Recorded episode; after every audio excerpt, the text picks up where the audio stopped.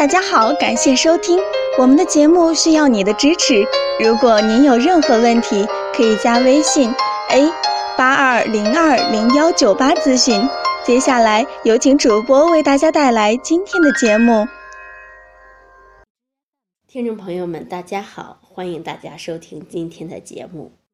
我有一个患者，与他的妻子结婚几年来，夫妻关系一直不太和谐。究其原因，不过是由于男人的那点难言之隐。于是他到当地的医院做了相干的肾功效检查，结果发现各种指标通通正常，这让他百思不得其解。无奈之下，只得咨询中医，这才恍然大悟：原来性功能与肾功效没有。直接的关系，很多人性功能出现问题，首先想到的是肾虚。由于带有“肾”字，理所当然的以为是肾功效出了问题，但他们不知道，中医的肾与西医的肾完全是两码事。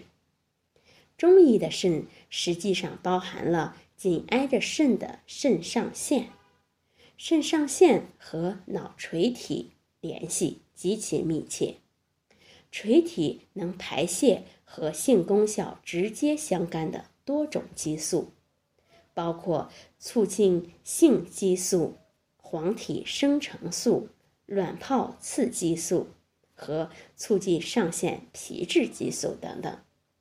肾虚与肾功效不全，除了观点的差异外，其治疗也要采取不同的方式。肾功效不全，需要依靠药物来治疗，而肾虚更多的是通过食疗来调理。一般通过一些含锌量丰富的海鲜和大蒜来进行食疗。锌与男性精子的数量与质量密切相干，所以性功能稍微差一点的男人可以适当的多吃海鲜。大蒜是公认的灭菌食品，能增进维生素 B 一的吸收，改善个体体质与免疫力，同时增进糖类的新陈代谢，以产生能源，削减房事时的疲劳感。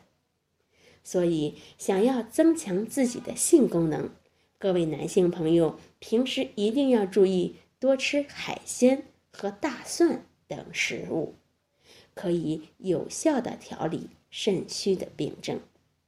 好，这就是今天的内容，欢迎大家关注、评论和点赞，谢谢大家。